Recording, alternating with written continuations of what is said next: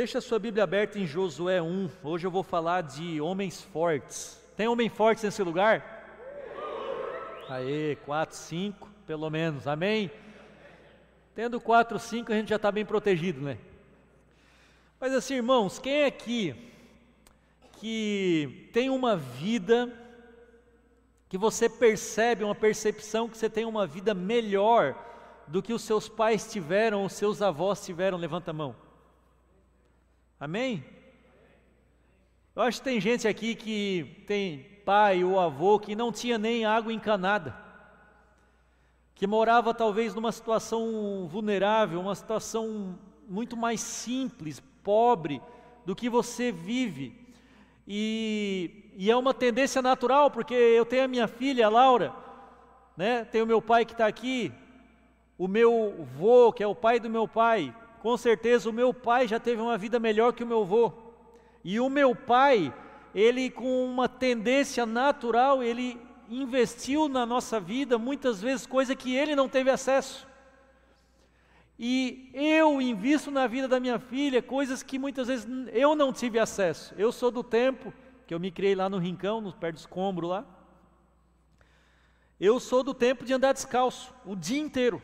Não sei quem é desse tempo, que a gente andava descalço, que não valia a pena botar o chinelo. Vai perder mesmo. É ou não é? Quem é desse tempo que você andava descalço, pulava poça, e a gente não ficava doente, que nem hoje. Não ficava doente. Aliás, até, até que se tu botar uma criança de hoje em dia pular uma poça, no outro dia ela está no hospital. É ou não é? Concorda? Começa a me dar uma ideia de que parece que as coisas que para nós eram normais hoje deixam as pessoas doentes. As pessoas não estão preparadas. Por causa do calo, né? O calo. Sabe o que é um calo? Alguém já teve calo? O calo é você submete a sua pele a uma pressão repetitiva. E o corpo entende, e o corpo vai então criando uma camada adicional. Nós não percebemos, nós não vemos. Que é igual a grama crescendo, nós não percebemos ela, mas ela está crescendo constantemente. Aí você vai lá e causa um, uma pressão na tua pele de novo, numa determinada área, né? Eu compro às vezes o tênis um pouco apertado o corpo entende que ali está sofrendo, está tendo uma fricção, vai doer, então o corpo vai lá e cria mais uma camadinha de pele. Aí passa alguns dias, está grosso. Você dá uma martelada no dedo não sente. Porque tem 3 quilos de pele ali protegendo. Isso se chama calo. Ainda tem uns que criam uma aguinha, né? Ficar bem estufadinho. É ou não é? Quem aqui já rasgou um calo que chegou a sair lá, água? Só eu. Isso é legal porque me faz a entender que muitas vezes nós precisamos da fricção, nós precisamos apanhar, nós precisamos da dificuldade para avançar, para ficar mais forte. E talvez o que está faltando para a gente como geração, eu digo, e a geração que vem aí, que eu tenho muito temor do que vai acontecer, é que o mundo fica cada vez mais confortável com as coisas à mão, e, não, e a pessoa, as pessoas não criam casca, não criam calo, de forma que quando acontece algum problema um pouco maior, desaba. E a sociedade, irmãos e irmãos, está desabando, vocês sabem disso. A gente vê diariamente loucuras e loucuras acontecendo de pessoas, de coisas que há 20 anos atrás não nos incomodavam.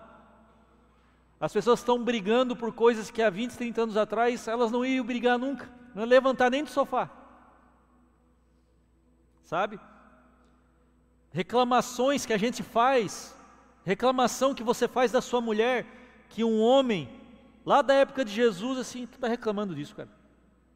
Eu estou preocupado que o exército romano vai bater na minha porta hoje à tarde para matar toda a minha família, e tu está preocupado porque o café não está na temperatura que você. Sabe? Então, uma frase, um provérbio oriental que diz o seguinte: Homens fortes criam tempos fáceis. Tempos fáceis geram homens fracos. Homens fracos criam tempos difíceis. E tempos difíceis geram homens fortes. Eu fico me perguntando em qual parte dessa jornada que a minha geração está. Será que não está ficando tão fácil que vai vir o tempo difícil e a gente não vai suportar, a gente vai, vai enlouquecer.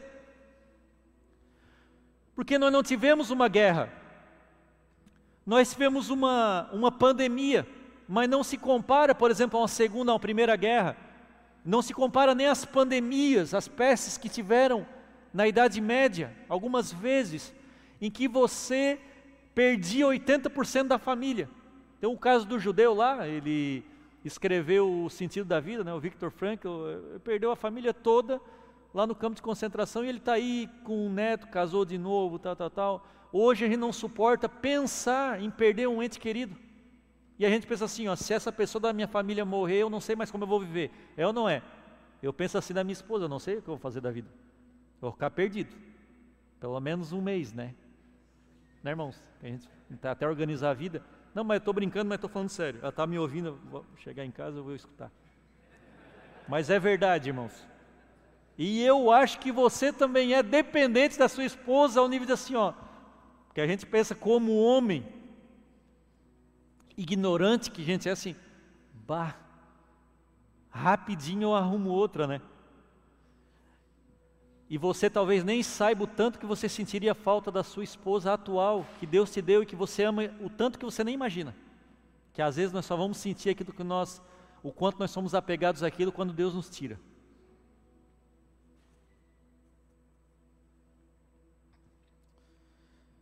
Então, parece que a nossa geração, em comparação às gerações passadas, os baby boomers, geração pós-guerra, sabe? cara no meio da guerra, ah, eu vou no psicólogo hoje, eu tenho ansiedade. Aí eu fiz um projeto, eu trabalhei um mês nesse projeto e não deu certo. Parece que a nossa mentalidade ela está infantilizando com o tempo e é devido ao conforto que a gente está recebendo dia após dia. Preocupado com isso, porque não é só uma questão é, material, é uma questão também espiritual, porque quando menos pensar, nós podemos estar afastados de Cristo, porque nós já temos tudo e nós não precisamos mais do Senhor. Vamos então entrar na história de Josué para eu não ficar a noite inteira na introdução. Josué 1, 1 a 9, então eu vou ler, eu não vou ler tudo de uma vez, tá? Depois que Moisés, servo do Senhor, morreu, o Senhor falou a Josué, filho de Num, auxiliar de Moisés, dizendo: Moisés, meu servo, está morto. Prepare-se agora e passe esse Jordão, você e todo esse povo, e entre na terra que eu vou dar aos filhos de Israel. Todo lugar em que puserem a planta do pé, eu darei a vocês como prometi a Moisés. O território de vocês irá desde o deserto e o Líbano até o grande rio, o rio Eufrates, estendendo-se através de toda a terra dos heteus e até o mar grande, na direção do poente sol. Parou aí. Primeiro lugar que nós aprendemos: Homens fortes vivem preparados. Deus é um Deus de planejamento. O reino dele é um reino organizado. Não pense com que a sua desorganização significa liberdade no espírito, que você vai alcançar coisas espirituais porque você não planeja o dia de amanhã. Afinal de contas, planejar o dia de amanhã parece uma liturgia engessada de um culto, de uma missa que você não permite a ação do Espírito Santo, enquanto muitas vezes o que o Espírito Santo pede e requer a você é um pouco de preparação. Veja, Moisés, meu servo, está morto. O que, que Deus fala para Josué? Prepare-se. É isso que ele fala. Aqui, ó. Morreu Moisés. O que, que tu vai fazer agora? Vai. Eu não sei. Não, prepare-se. Morreu a tua esposa. Morreu um parente. Morreu um líder na igreja. Morreu um projeto, prepara-se. Deus não manda, vai para debaixo da coberta agora e, e vai entrar em depressão. Não. Morreu Moisés. Imagina a dor que é perder o maior profeta da nação. A direção, a confusão. E Deus assim, prepare-se. Por quê? Porque não é sobre Moisés, a obra vai continuar. Então não importa até o que aconteceu de errado com a tua vida. Para de chorar as pitangas passadas e prepara, porque tem coisa para acontecer lá na frente na tua vida, coisas novas que você não imagina. Deus requer planejamento. Há coisas incríveis que não aconteceram na sua vida, não porque Deus não está com você, mas porque você não estava preparado. Não estava preparado. Tem coisa que não depende de Deus. Tem coisa que ela está dada, está posta a você. Deus te deu o ar, saúde, sangue que corre nas suas veias, um emprego, uma esposa, filhos que você ama, ideias, uma cabeça saudável. Você não é maluco, você consegue fazer uma conta de matemática básica. Deus te deu todas essas ferramentas. E aí você fica pedindo muitas vezes um milagre. E o milagre é aquilo que Deus já te deu. Aquilo é um milagre. A gente ainda faz a separação do milagre espiritual do natural. E para Deus não tem essa distinção. Isso é coisa grega, da Grécia. Essa divisão, até aqui é espiritual, daqui para cá é material, até aqui é santo, até aqui é profano. Deus não deixa os seus filhos sem instruções. Então, pelo, primeiro Deus dá instrução. Por isso que eu digo a você, eu não sei se está mais para frente, mas eu lembrei de falar agora. Como eu erro nisso? Eu erro nisso. Nunca comece um projeto sem antes passar alguns dias orando. Como eu erro nisso, porque às vezes eu esqueço. Parece que a gente está na rotina da igreja e já, já vai fazendo, vai tomando decisão que vai mudar a rotina da vida e não pede ou não reflete por algumas horas, por alguns dias, Senhor, é isso que o Senhor quer da minha vida? A pessoa vem pedir, pastor, eu tenho uma ideia de um projeto, tá, tá que legal essa ideia, tá, não, quando que tu pretende? Não, eu já abri. Tá, mas se tu já abriu, agora tem que ir, não precisa nem me perguntar. Ah, eu queria saber o que o pastor achava. Não, mas já era para, já achou, já está achado. Continua, porque se eu falasse que não era uma boa ideia, o que, que tu ia fazer? É que tu já começou. E nós não fazemos isso com o Senhor? Nós começamos as coisas e, e, e depois, pois é, não deu certo, é, Deus não queria. Eu não queria, tivesse perguntado antes. Então, irmãos, tudo que você vai fazer na sua vida, parta do Senhor. Você pode não ter uma resposta clara, mas ore. Tem um provérbio que diz o seguinte, ó, provérbio 16: consagre ao Senhor tudo o que você faz e os seus planos serão? Serão? Espera aí, aqui não colocou a palavra. Só põe o versículo, vê se Provérbios, vê se está aí na Provérbios 16, 3. Vou ler aqui para vocês, tá? Consagre ao é o Provérbios 16, 3. Quem está com a Bíblia aberta, lê comigo. Consagre ao Senhor tudo o que você faz, e os seus planos serão bem-sucedidos. Quem está falando isso é Salomão. E como a gente erra, né? Quem aqui levanta a mão já começou algo sem ter perguntado ao Senhor e deu errado? Porque quando dá certo, ah, e rapaz, deu certo. Eu sou bom, que eu nem perguntei para o Senhor e eu consegui dar certo. Tu imagina, meu, tá tudo errado. Até quando dá certo, está errado, porque quando Deus não está no negócio, está errado, mesmo se está dando certo. Eu quero estar tá no barco furado com Jesus, e não no Titanic sem ele. Está aí a analogia. Entendeu? Até com Jesus, até quando o negócio parece que está ventando, que vai cair, eu prefiro estar com o Senhor. Outra coisa aqui que eu vou fazer agora é que eu sou anti-coach. Não sou anti-coach, eu vou falar um negócio anti-coach. Eu gosto dos coaches, são gente boa. Eles são empolgados, eu gosto. Eles são, eu gosto, eles são, às vezes o cara está lá tal, sai assim, sai de um é, é massa, eles são legal. Mas eu vou falar, a Bíblia nem sempre, homens fortes não são especiais, não são. O cara paga 5 mil para ouvir que é especial, que, meu Deus. Cara, quando Deus te viu, mano, que potencial Deus falou. Deus falou para Jesus.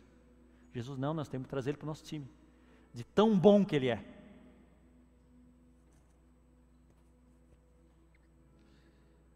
Homens fortes entendem que eles não são especiais. E eu sei que a tua mãe falou que tu é especial. E eu acredito nela, que tu é especial para ela. O problema é quando tu leva isso para a sociedade e tu acha que tudo tem que dar certo porque você é diferente. É um escolhido do Senhor e você é um escolhido do Senhor, junto com mais umas milhão de pessoas. Você não é especial. Você serve a um Deus especial. Você serve a um Deus extraordinário. E você é o contrário do Senhor, Deus é forte, você é fraco, mas quando você está com Ele, você viria forte, não porque você é forte naturalmente, mas porque Ele te faz forte. Nós temos que entender que não se trata de nós. Do 1 ao 9 de Josué, você não vê nenhum elogio a Josué, e Josué era o cara, era tudo sobre Deus. Eu vou fazer isso. Seja forte, porque eu vou fazer isso. Seja corajoso, porque eu prometi isso. Só que a gente paga para ouvir que nós somos, poderosos. Nós temos grandeza. Nós temos grandeza se Jesus estiver do nosso ladinho. Senão nós somos pó. O texto continua dizendo: Ninguém poderá resistir a você todos os dias da sua vida. Assim como estive com Moisés, estarei com você. Aqui está a chave. Esse é o segredo da força. Não o deixarei nem o abandonarei. Seja o quê? Forte e. Por que, que ele tinha que ser forte e corajoso? Porque ele tinha que ser bom? Não. Por quê? Porque Deus falou que não ia deixar ele. A mesma promessa que Deus fez a Josué, Deus fez para ti. Seja forte e corajoso. Não porque você é bonitinho do papai e bonitinho da mamãe. Mas porque eu estou contigo. Porque você fará esse povo herdar a terra que, sob juramento, prometi dar aos pais deles. Ou seja, Deus estava apenas cumprindo uma promessa que já tinha feito.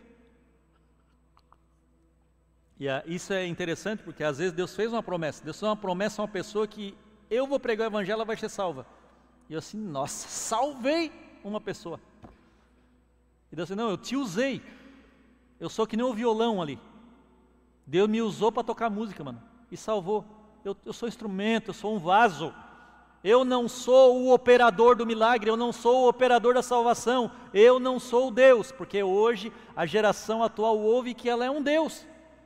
Um Deus, eu sou um Deus em mim mesmo, mano. Eu tenho tudo. Já ouviu falar? Que você tem todo o potencial que precisa dentro de você? Já ouviu? Aí Deus tirou o oxigênio. Aí Deus permite uma gripe. Eu nem vou citar outras doenças. Então não é que você precisa do que está dentro de você, você precisa do Senhor. E o Senhor faz qualquer coisa com o que Ele quer. Ponto. Quem está com Cristo não pode ser derrotado. Mas a derrota não é porque você é especial, mas porque Deus é quem garante a vitória. Uma boa notícia, vamos lá para uma boa notícia? Não importa como vai ser o jogo, nós vamos ganhar. Amém? É uma boa notícia. Irmãos, o final da nossa vida é bom. O final desse filme é bom.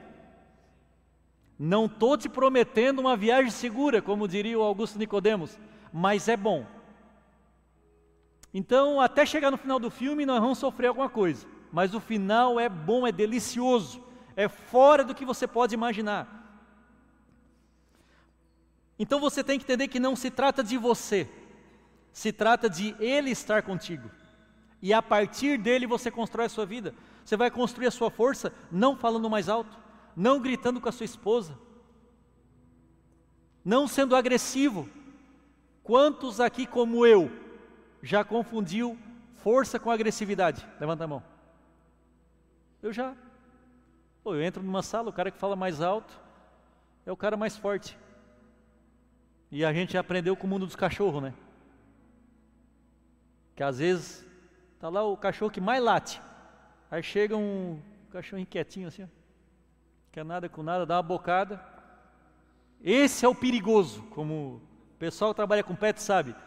Chega o cachorro lá no pet para tomar banho, bem quietinho, assim, fala, ah, tá. porque aquele que já chega fazendo a roaça, aí tu passa a mão, ele já abaixa a cabeça. E assim é, tem algumas palavras que no mundo, algumas não, quase tudo no mundo tem um significado diferente do que no reino de Deus. Aí a gente tem que aprender, porque a gente vem para a igreja, muitas vezes, como vai para um evento de coach. Então, o, o, a palavra humildade para o mundo é diferente da humildade no reino de Deus. A palavra maior lá no mundo é diferente. Talvez você está vendo assim, ó, o pastor Rob é o maior da igreja. Isso é a visão mundana, porque Deus sabe aqui quem é maior e quem é menor, segundo quem está mais servindo ou menos servindo, porque maior não é o que serve. Eu sei lá quem está servindo mais ou menos aqui. Eu não sei. Quem lê, quem faz essa leitura é o Senhor. Então muitas vezes eu posso estar aqui pregando, irmãos, e tem um irmãozinho ali que chegou de chinelo de dedo, ou não, chegou com tênis mais caro, não importa, não é porque está de chinelo de dedo que é mais espiritual também. E ele é uma pessoa que serve mais a Deus do que a mim, nunca subiu no palco. Ele é maior do que eu no reino, Jesus falou. Mas vocês com o olho natural estão me julgando maior que essa pessoa, ou pastor, ou um bispo, ou um líder. E assim é o conceito de força. Então, às vezes, você tenta ser forte por si mesmo, mas tudo que Deus quer que você reconheça que é. E aí Ele te faz forte. Então eu não estou aqui para afagar o coração de vocês, cara, vocês são legais, vocês são bons, pode, Vitinho, tu pode, cara. Cara, eu olhei quando. Tu pode, mano. Tu pode tudo. Em ti mesmo que te fortalece.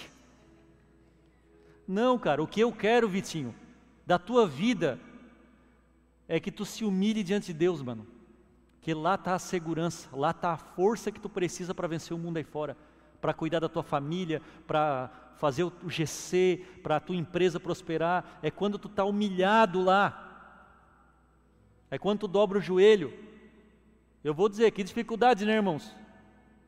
A gente faz cinco cursos de motivação e não dobra o joelho por meia hora por dia. É mais difícil do que assistir mil vídeos de motivação, porque a gente acha que a força se conquista assim, a liderança, enquanto está tudo isso no altar, ajoelhado, tu consegue todas essas coisas.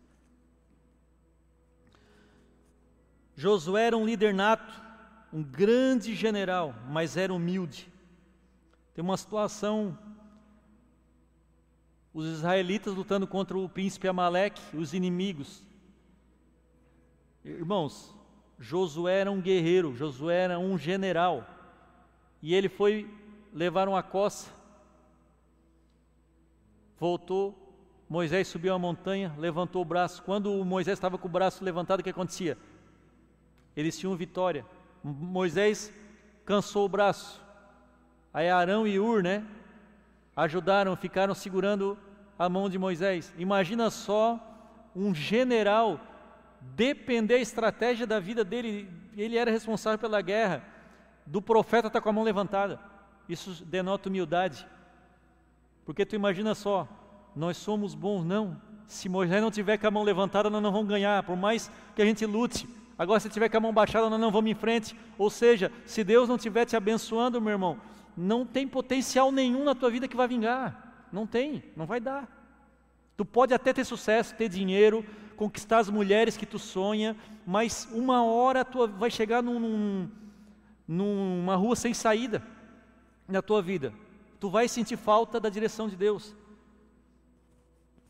Agora, uma coisa que Josué me ensina com isso: você não pode ser um homem forte se você não aprender a obedecer simples instruções. Simples. Essa é a frase da noite. Às vezes a pessoa chega na igreja, ela quer ser uma pessoa grande, ela até tem potencial, cara, ela fala bem, ela é isso, aquilo, outro, e tu dá uma tarefa simples e ela não cumpre a tarefa. Simples. E o cara, a pessoa que é forte, ela obedece no pouco. Então tu imagina Josué tendo que obedecer à mão levantada de Moisés. E ele não poderia nem se vangloriar que ele fez uma guerra boa, porque era por causa de, da benção. Então não é mesmo sobre nós.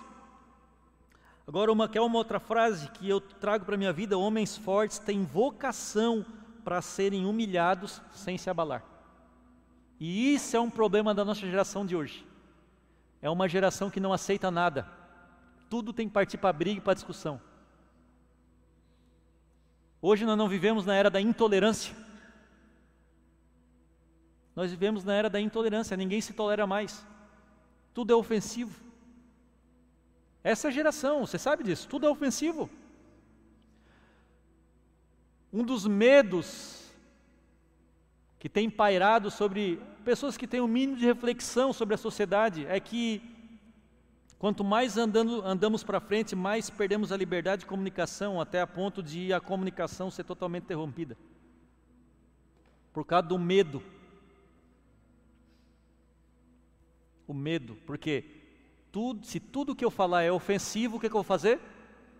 Eu não falo mais. Então eu não sei se eu chamo uma pessoa caucasiana de amarela, de rosa choque, de europeu, de alemão, eu não sei, porque qualquer coisa que eu chamar vai ter um, um ofendido. O negro, pardo, o preto, o africano. Como que eu chamo? Não, não chama disso, não chama disso, não chama disso, não chama disso. Eu ofendeu, ofendeu, ofendeu, ofendeu, ofendeu. O que acontece quando tudo que sai da minha boca for ofensivo?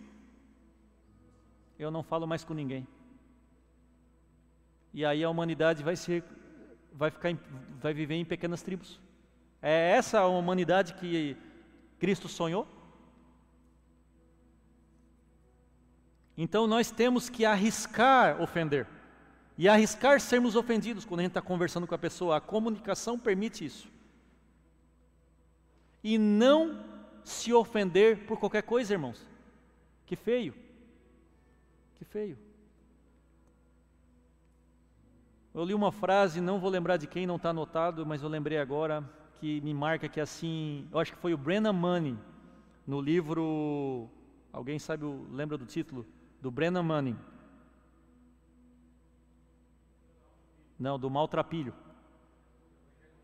Evangelho maltrapilho. Esse aí. Ele fala o seguinte: o verdadeiro cristão não há nada ali para ser ofendido. O cara pode chamar o pior palavrão para ti.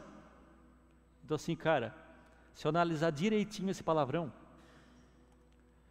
e colocar quem eu sou de verdade do lado desse palavrão, eu tenho que pegar esse cara que me ofendeu, entre aspas, e até dar um abraço a esse cara. Obrigado pelo elogio, eu sou muito pior.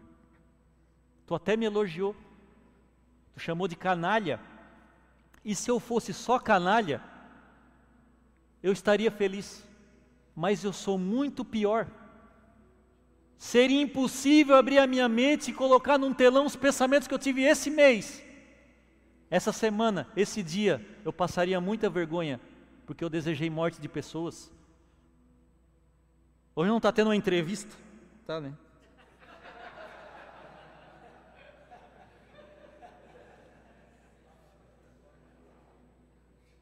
A eleição está chegando, vocês vão ver o que vocês vão pensar.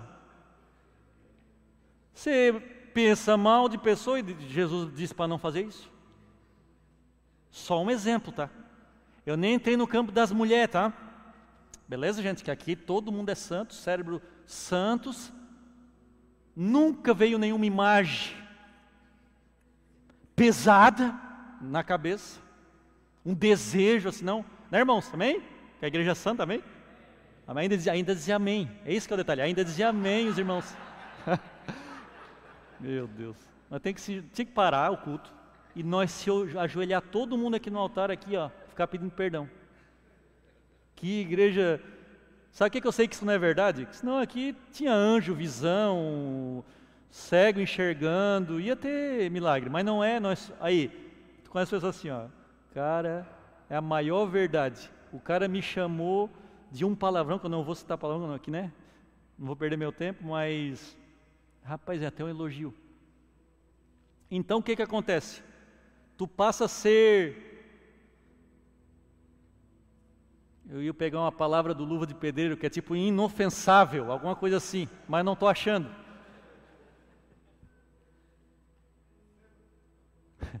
Amém. Recebo. O que que acontece? Jesus a caminho da cruz para morrer. Ouviu a afronta? Ele parou para responder: Não, não, isso eu não aceito. Com a cruz lá morrendo pelo meu pecado. Ele respondeu a afronta? Não. Eu sou discípulo desse cara, não do mundo. Que diz assim: ó, não aceita. Vai no curso de coach, ele vai dizer: não se humilha. E Jesus se humilha. Tu paga para ouvir o errado. O mundo está dizendo: não se humilha. E, e Jesus se humilha fecha a porta do teu quarto e se humilha. Humildade diante dos homens e humilhação diante de Deus. Então eu espero, irmão, chegar um dia aqui na igreja que não tem ninguém mais ofendido aqui que se ofenda por qualquer coisa. Por nada. Porque o, o Jesus era perfeito, né? Então nada mexia ou atacava. Mas sabe por que, que te ataca? Porque se te chamar de feio, tu vira a cara para a pessoa? Porque tu é fraco. E tu ainda é movido por uma opinião alheia. Uma opinião uma pessoa que às vezes nem te interessa. Que não vai mexer nem feder na tua vida. Mas porque você é fraco, porque você ouviu a vida inteira que é bonitinho, que é trabalhador, que é honesto, que é cidadão de bem. Aí alguém te contrariou, tu te ofendeu. Não, discípulo de Jesus não é assim. A sorte que nós não temos uma guerra, irmãos. Que eu queria ver um, o exército de Criciúma, nós aqui, ser chamado. Como é que nós ia lutar, irmãos? Ia ser. Ah, não, isso aqui eu não como. Não, não, não. O cara lá tirou lá, ó, de lá, lá para cá, era para ter avisado, me queimei. Não, não, não, não. Não sei, nós, não sei qual é o mundo que a gente vive. Não vou lá, não, lá não vou. Como é que era no exército, pai, quando tu desobedecia uma ordem? Era assim, tu ganhava um presentinho, um chocolatinho? Era obrigado a obedecer. A obediência é assim. Aí nós entramos na, no terceiro. Pastor Edinho entrou no terceiro ponto, que ele é profeta e já entrou sem. Homens fortes são obedientes.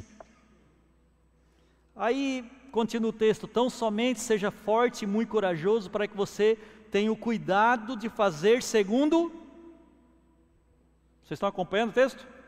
Segundo o quê? Segundo Felipe Neto? Hã?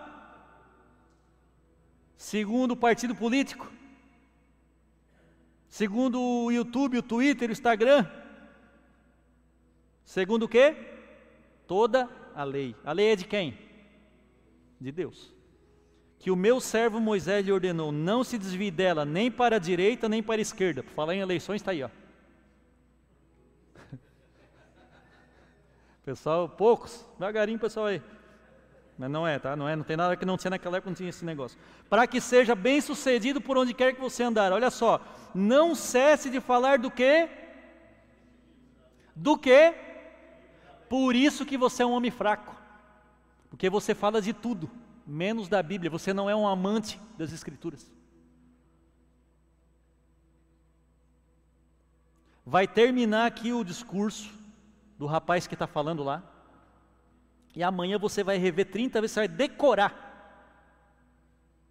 Para falar mal, eu também vou fazer isso, somos dois, vou entrar no teu time. E não vai pegar a Bíblia, porque nós queremos tudo menos conhecer a lei de Deus. Nós sabemos de tudo. Irmãos, é engraçado hoje em dia. Pô, tu viu aquele vídeo do cara caindo de skate? Todo mundo viu. Não, skate é o cara quebrou o dente, pai, eu vi. Todo mundo, está tudo conectado, menos a Bíblia. A Bíblia não está conectada à nossa vida. Ela está ficando para trás. Alguém está percebendo isso? Vai ficar para trás. A gente vem para a igreja até aqui, ó, falando do Flamengo, do Corinthians, até começar o culto um minutinho, tá, tá, tá, daí chega na hora e começa o culto, aperta o botãozinho espiritual, levanta a mão, como, como se e há uma preparação para entrar na presença de Deus, não há? Há uma preparação, há um, assim, uma reflexão da vida. Peraí, eu vou levantar a mão para louvar a Deus, peraí. Qual é o pecado que eu cometi hoje, essa semana que eu não pedi? Eu tenho que ter um tempo aqui, orar ao Senhor, me preparar. É, estamos esquecendo disso. Por isso estamos virando uma geração fraca. Agora uma coisa, obediência só é obediência quando há constância, quando é sempre feito. A obediência só em certas ocasiões é o que? Interesse. Eu só obedeço a Deus daqui, aqui, aqui. Mas aqui não. O que, que é isso? Interesse. E alguém aqui quer viver com um interesseiro? Teve esses dias, irmãos, eu não sei se a minha esposa está vendo, ela costuma ver os, os, os, cultos do HQD quando eu, quando eu ministro para depois comentar comigo a palavra. Não sei se ela vai lembrar da situação, mas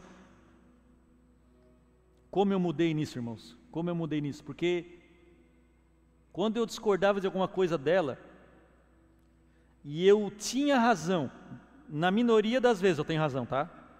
Tem pensa o seguinte: a maioria das vezes a mulher tá, tá certa, tá? Tá certa. Só que aquela, aquele, eu estava certo, eu estava certo. E antes eu ia, cara, eu ia para o embate. Assim, não, não é, eu não vou aceitar. E, babá, babá, e aí ela me respondeu de uma forma, respondeu uma coisa sem pensar, e eu assim, eu respondi para ela o seguinte: eu respirei fundo e eu assim, amém. O compromisso que eu fiz foi para te servir, independente de qualquer coisa. Quando eu subi o altar para casar com ela, foi para servir ela, quando eu concordo e quando eu discordo. E eu evitei uma discussão, irmãos. É difícil engolir sapo. Vocês não têm, é melhor, vocês têm noção. Só não tem engolido tanto ultimamente. Amém? Tem que engolir mais. Você tem que aprender a gostar de sapo, para falar a verdade. A, saborear assim, ó, hum, que sapo gostoso. Amém, homens? Ah, cara, Deus te deu uma mulher para você cuidar, até quando ela está errada, até quando ela entra no embate, e você ser a pessoa que vai mostrar, ensinar a paciência. Não, não vou retrucar, por quê?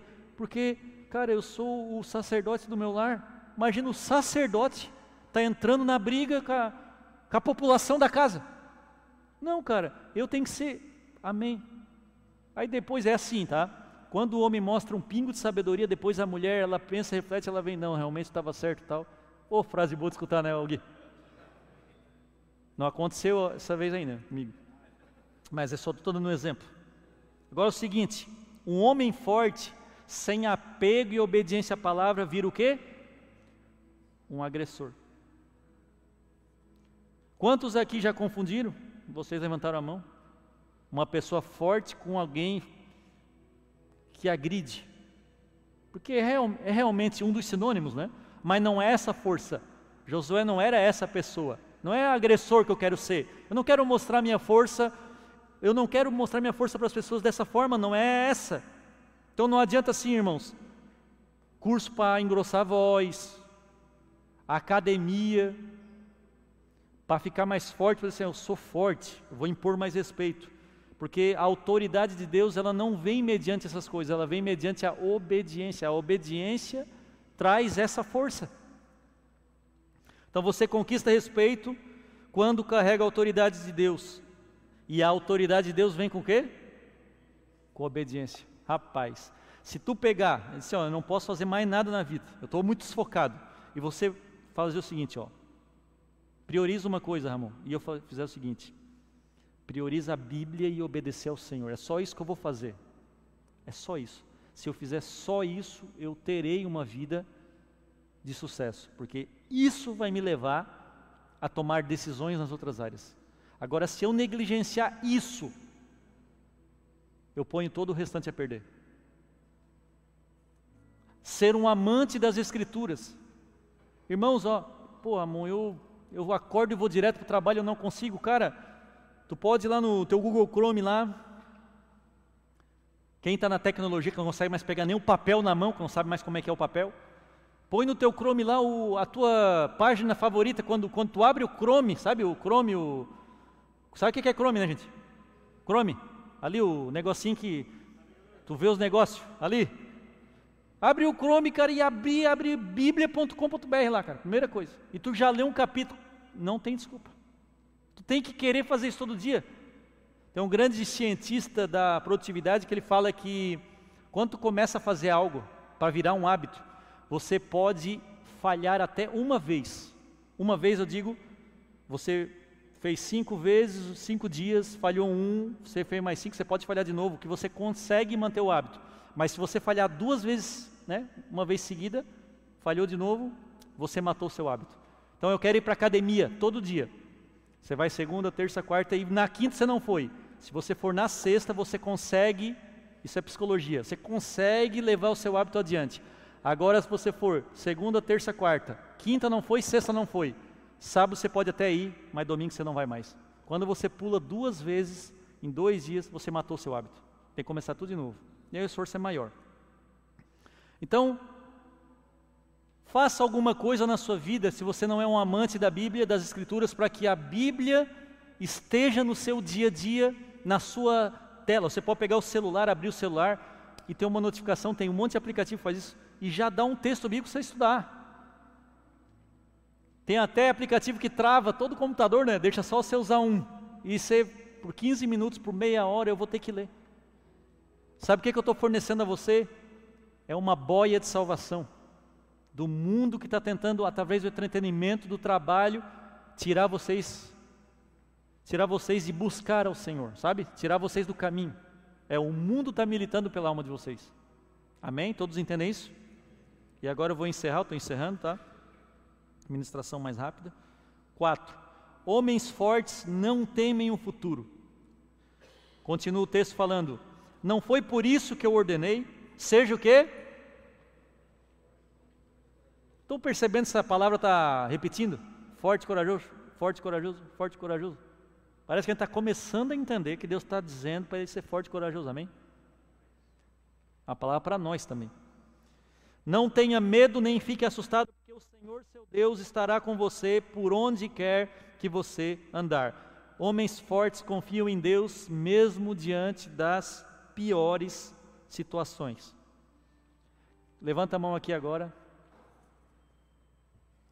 Quem já sentiu algum medo com relação ao futuro, de qualquer natureza? Beleza, pode baixar a mão. Esse medo pode ser irracional, ele pode ser racional. Pode ser um medo racional. Por exemplo, na pandemia, é um medo racional, nós não sabemos o que vai acontecer. Mas não é espiritual, porque ao partir do momento que nós migramos para o campo do espiritual, nós temos total confiança de que o jogo está ganho, já não falamos no início? Então, vou falar para vocês, irmãos. Quando a gente vai casar, a gente tem problema de acreditar que nós vamos dar conta de sustentar uma família, é não é? Aí tu casa com a mulher, tu faz as contas ali, bota na planilha, bom, estou pagando aqui, deu certo. Aí tu vai ter filho, o que acontece? A mulher vem toda feliz contar, né? Vem a alegria, mas também vem o quê? Vem o medo. Porque tu já logo pensa, vai ser uma boca pequenininha, mas vai ser mais uma boca para comer aqui. E hoje em dia não está barato fazer nada, nada. Quanto mais criar uma criança. Aí depois você tem, você cria criança e você vê assim, meu Deus, ó, Deus me deu o presente, eu consegui sustentar. Aí vem uma mudança de emprego. Aí você liga a televisão, sabe o que acontece? Estão destruindo a Amazônia. Rapaz, tu não tem nem noção do que está acontecendo na Amazônia, mas tu assim, ó. Parece que amanhã não vai ter mais floresta, é ou não é? Não, mataram todas as baleias do oceano. Cara, não tem mais baleia. Cara, eu nunca falei com uma baleia, nunca precisei de uma baleia, não sei para que a baleia serve. Deve fazer algum sentido para o ecossistema, mas não sei. Mas eu já estou deixando de dormir e acumulando ansiedade na minha vida porque mataram baleia lá no Japão, cara.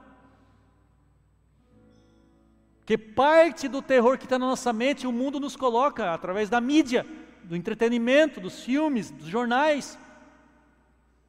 E não é porque os jornalistas são mau caráter, não, mas é porque vende, que é o capitalismo, mano. A notícia ruim vende mais, não é? Notícia ruim então os caras estão só ganhando deles e a gente está caindo. Só que acontece? Hoje tu vai no consultório de psicologia, de terapia e está cheio de gente com doenças psicológicas que não existiam. Né? A depressão, a ansiedade, as doenças do século, é falta de propósito. Imagina um cara na Idade Média falando em propósito. Cidade cercada, catapulta com bola de fogo, cara, eu não sei qual é o meu propósito. Não tem um evento aí de propósito para um livro. Não, cara, o propósito é tu defender a tua família, mano. E corre que o pessoal está entrando, cara, não tem, é porque os nossos problemas parece que são problemas até infantilizados. Nós somos infantilizados, é uma geração infantilizada. Imagina como seria um futebol na Idade Média, né? Hã? tipo, entra 10 no campo, sai dois inteiro. E o pessoal, não, vamos que, vamos para o próximo jogo. E aqui, irmãos, aqui o irmão não pode encostar no outro irmão. Que dá briga, irmão. Amém, pessoal aí? Aí, ó. Irmão, dá briga, irmão. Tá errado, cara. Tem alguma coisa errada que eu não sei, mas tem na nossa geração. Os homens fortes não se abalam com dificuldade, mas crescem com elas. Todo mundo aqui já torce para um time de futebol, isso aconteceu com a seleção brasileira uma vez contra a Argentina. Olha só que interessante. O Brasil ia jogar com a Argentina, isso há uns 15 anos atrás. O Brasil não estava com um time bom, não ia ter as estrelas, e a Argentina top, eliminatória. E eu falei para a pessoa assim, cara, o Brasil está com um time forte, um time fraco, e a Argentina está com um time forte. Eu acho que o Brasil vai perder, o Brasil precisa ganhar da Argentina. E ele falou uma coisa, assim, acho até que da boca para fora, não refletiu direito, mas é a maior verdade. Ele falou o seguinte: Cara, mas o Brasil, quando entra em campo, ele cresce. E outra, pessoa que está do outro lado jogando com as, vendo a, a, a cor da camisa amarela da seleção, uma camisa que leva cinco campeonatos mundiais, tu acaba. E eu acho que vocês conhecem, acabou que o Brasil ganhou 3 a 0. Gol do Kaká, Kaká jogou esse, esse tempo do Kaká. Eu assim, cara, o Brasil não tinha time para ganhar da Argentina, mas a Argentina ficou pequena perto do, do Brasil. O Brasil não tinha time. Ou seja, tem situações, né, e tem times, você conhece talvez um time que, de repente, o teu time está vendo isso, que ele cresce no momento difícil. Então, uma partida que ele sabe que vai ganhar, ele relaxa. Mas se vem uma partida difícil, o pessoal se mata e ganha a partida. E nós temos que ser assim, não relaxar quando tudo vai bem, mas no momento difícil, ao invés de nós darmos o passo para trás, no momento do temor, no momento de abrir uma notícia dessa e dizer assim: meu Deus, eu vou entrar em depressão, o mundo está acabando, eu entender que nessa situação eu vou crescer, eu vou enfrentar porque não porque eu sou bom, mas porque tem alguém me dando backup atrás. O Senhor está comigo. Então eu vou vencer, eu vou passar. Irmãos, na pandemia, não sei quem aqui na pandemia estava na igreja, mas eu tinha essa, essa tranquilidade. Às vezes a gente ligava o jornal e já tirava a tranquilidade, mas daí dormia, abria a Bíblia e disse: Não, Jesus falou, não andeis ansiosos. E isso inclui um momento como a gente passou: Não andeis ansiosos, não fique ansioso, eu só tenho que dar ouvido para o meu mestre. Então, irmãos, você vai passar a situação na sua vida bem difícil. Situação de dúvida, dificuldade, problema, projeto não vai dar certo mas você vai continuar andando, porque isso é só uma pedrinha. Não é aquela coisa, acabou a minha vida. Para de drama. Eu encerro com esse exemplo na Taleb, que é um pensador da atualidade, ele fala de um conceito, três conceitos que são muito interessantes. Primeiro é a fraqueza, está lá. Primeiro é a fraqueza, que a gente costuma confundir, né? O que, é uma coisa fraca?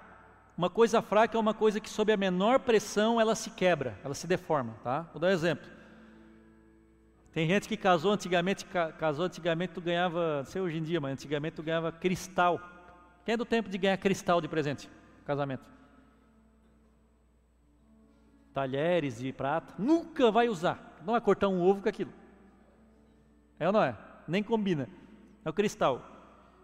O pai está de prova aqui, ó. Uma vez nós fomos num restaurante, pai, tu lembra aquela vez que eu fui tomar o, no copo de cristal e quando eu tirei o copo voltou, o vidro ficou todo na boca, porque o vidro era fino. Tu lembra disso? Aí tiveram que 15 garçom para catar os. Não engole, não engole, é só cheio de vidro quebrado. Não, não, vou engolir. Vai moer, daí tiveram que tirar. Lembra dessa vez ou não lembra? É só eu que lembro. Foi terror para mim, né?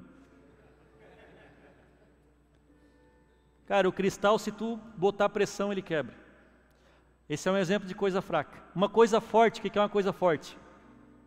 É uma coisa que suporta muita pressão. Então, dar um exemplo. Por exemplo, uma barra de ferro. É forte, cara. Pode tentar. Para tu entortar uma barra de ferro, tu precisa de imprimir muita força, mas tu consegue quebrar uma barra de ferro. Tu não, né? Mas uma máquina não é indestrutível. E aí o Nassim Taleb traz esse, até leiam esse livro, quem quiser, Antifragilidade, né? antifrágil. Quem já leu esse livro? Quem já leu? Um pedacinho dele é um livraço, cara, um livraço. Antifragilidade o que, que é? Não é uma pessoa nem fraca, nem forte. É uma pessoa que ela consegue se adaptar à situação e ela usa a situação para sair melhor ainda do que ela era. Então, o, a, a, o forte, ele só, ele não quebra ou ele demora para quebrar, mas o antifrágil, ele sai daquela situação melhor.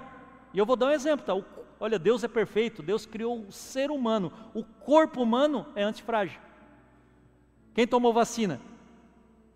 Alguém sabe o que é, o que é a vacina? O que, é que tem dentro da vacina? Hã? Isso, não é remedinho. A gente diz assim, um remedinho. Não, é vírus. Há uma porção de vírus ali para botar no teu corpo, que daí o que que o corpo vai fazer? O vírus faz mal para o corpo.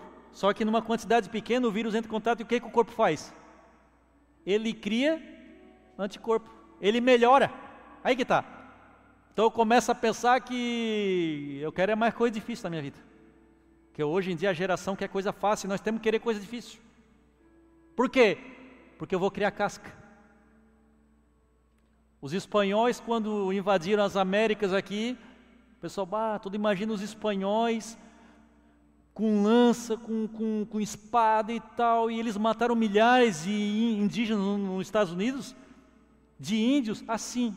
Mas a forma que eles mais mataram, adivinha? Trazendo a gripe. A gripe matou mais de 50 milhões.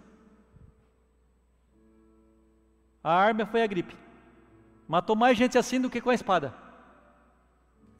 Por quê? Porque eles não estavam preparados, aquela população nunca tinha tido contato. Vocês estão entendendo o conceito de antifragilidade? Quer uma coisa antifrágil, para dar outro exemplo? Os cristãos perseguidos. Olha só, escuta só, escuta um negócio. Agora no meio político, nós estamos ouvindo que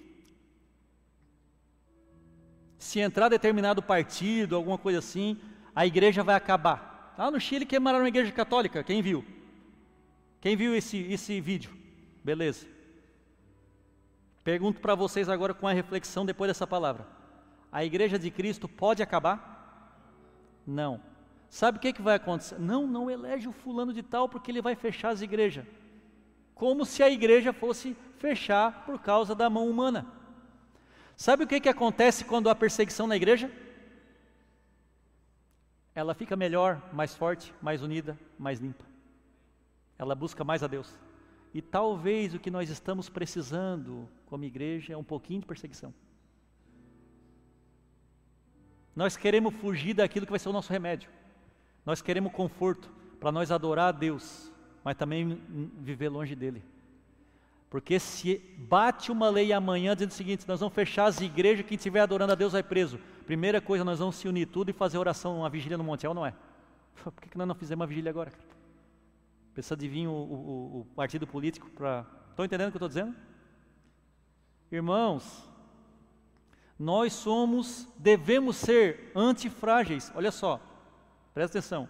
Se ganhar o político A, espiritualmente falando, amém. E se ganhar o político B, Amém. Não, porque vai acabar a igreja. A igreja que passou pela perseguição de Nero. a igreja que, que, que, que, pegou as piores perseguições da história. Imagina a igreja do, do primeiro século assim, vendo hoje a pessoal. Não. Meu Deus, nós não somos nada, nós somos cristãos muito infantis. Irmãos, para de ter medinho com quem, com o futuro. Tem gente aqui que comprou passagem para sair do Brasil já. Vocês estão loucos? Não, porque. Não, não sei qual é o site que tu está lendo, cara. Está acabando o mundo. O anticristo vai ser aqui do Brasil. Vai levantar aqui. Irmão, a tua vida vai continuar. Se tu tiver em Cristo, o barco vai continuar. Te apegue em Cristo.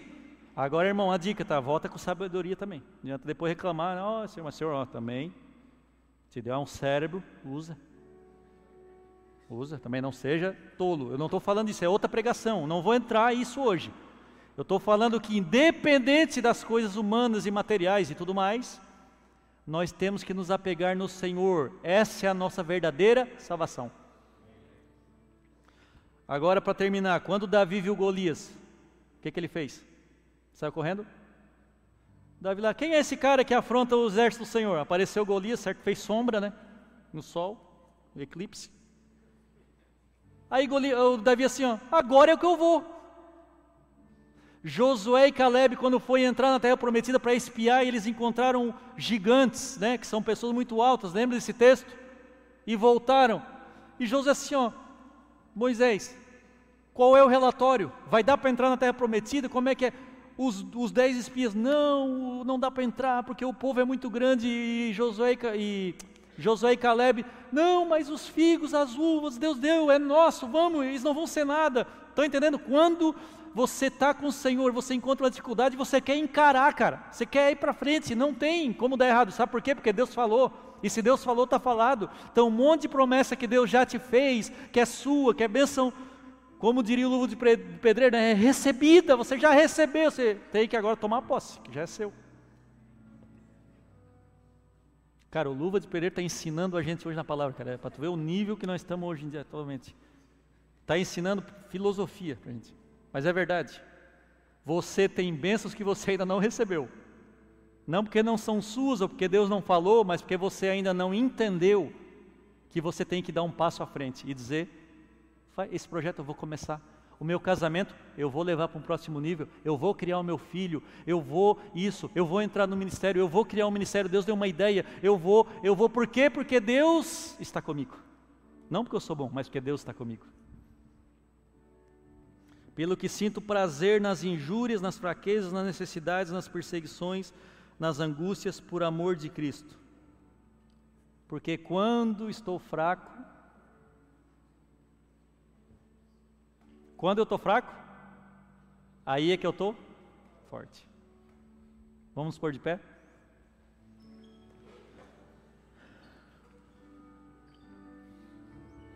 Feche os teus olhos e, e ore pelos pontos dessa ministração, aquele que mais tocou.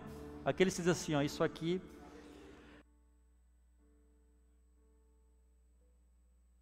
Vai, começa a orar. Você quer ser um homem forte, corajoso no Senhor? Vamos lá. Ora, pelo menos abre a tua boca. Ah, mas eu tenho vergonha, irmão. Levanta um clamor, irmão. Você está dentro de uma igreja. Nós temos liberdade de culto para adoração. Ore, levante sua voz, chore se for preciso. Peça perdão. Se você sente que cometeu alguma alguma falta de fé contra o Senhor, alguma incredulidade ou alguma coisa que você deixou de fazer porque você não teve fé, peça perdão e diga: Senhor, eu eu entrei na onda desse mundo, eu entrei numa depressão que não precisava, eu entrei numa ansiedade que eu não precisava, numa tristeza. Oh Senhor, eu não sou especial, mas eu sirvo um Deus especial, extraordinário, incrível. É esse Deus que faz as coisas da minha vida, Senhor. É o Senhor em mim e não eu sozinho, como Josué, Senhor. Caminha conosco, deixe-nos caminhar contigo, Senhor. Como o Senhor foi com Moisés, com Josué, nós queremos andar com o Senhor. Nos deixa ser amantes da palavra, amantes das Escrituras. Nós não queremos negligenciar a tua palavra. Perdão, Pai. Perdão, Senhor. Perdão por todo aquele momento que eu entrei em discussão e eu não precisava, que eu não fui paciente, que eu me senti ofendido que eu me senti ofendido por alguém. Me perdoa, Senhor, porque eu preciso ser um, um discípulo forte, um discípulo que tem casca, um discípulo que sabe que o Senhor é o seu escudo e a sua proteção e nada me abala. Levante suas mãos bem alto e cante, cante conosco, cante. Oh! Vamos, cante. Oh, assim que eu luto minhas guerras, assim que eu luto minhas guerras. Vamos, vamos, assim que eu luto minhas guerras.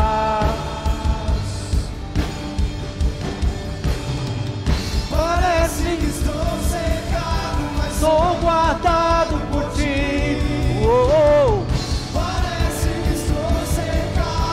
sou guardado por ti.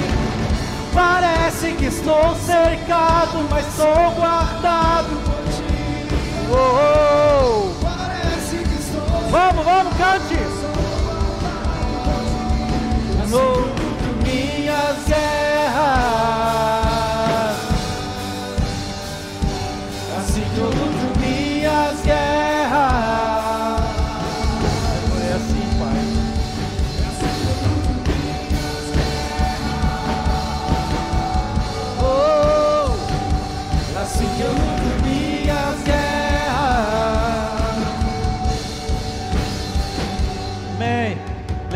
Mãos bem alto e agradeça ao Senhor. Porque no final das contas é Ele que está em ti, é Ele que faz por ti, é Ele que te protege, é Ele quem garante a vitória. Comece a agradecer ao Senhor. Diga obrigado, Senhor, obrigado. Vamos, vamos exercitar a nossa gratidão. Obrigado, Senhor. Eu confesso que ultimamente eu tenho sido guiado pelo meu braço, pela minha força, pelo que eu quero. Eu não tenho escutado o Senhor, eu não tenho buscado. Vamos, fala, fala com Ele e diga: Senhor, obrigado porque Tu é o meu escudo. Obrigado porque tu é a minha fortaleza. Obrigado porque o Senhor é um Deus de promessa. Ah, se não fosse o Senhor na minha vida, aonde que eu estaria hoje, irmão? Agradeça a Deus que você está aqui hoje com saúde, podendo levantar as suas mãos com a liberdade que você tem de adorar a Ele e no final ainda ser salvo, ir para a glória e ter morada eterna com Ele. Diga obrigado, Senhor, por esse culto. Obrigado por essa igreja. Obrigado pela minha família. Obrigado pela minha cidade. Obrigado por tudo que o Senhor me deu. Me faz alguém forte e corajoso.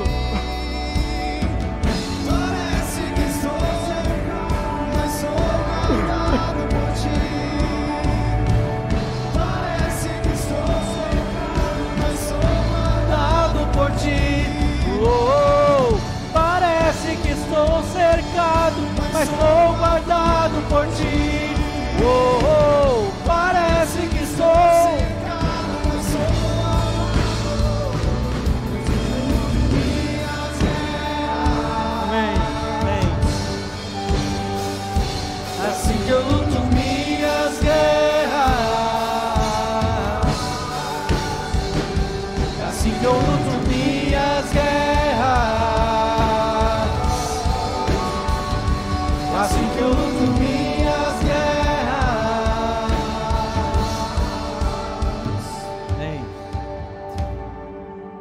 Antes da gente sair, a gente já fez a oração final. Eu queria que você abraçasse dois ou três irmãos e falasse assim: ser forte e corajoso, porque o Senhor é contigo.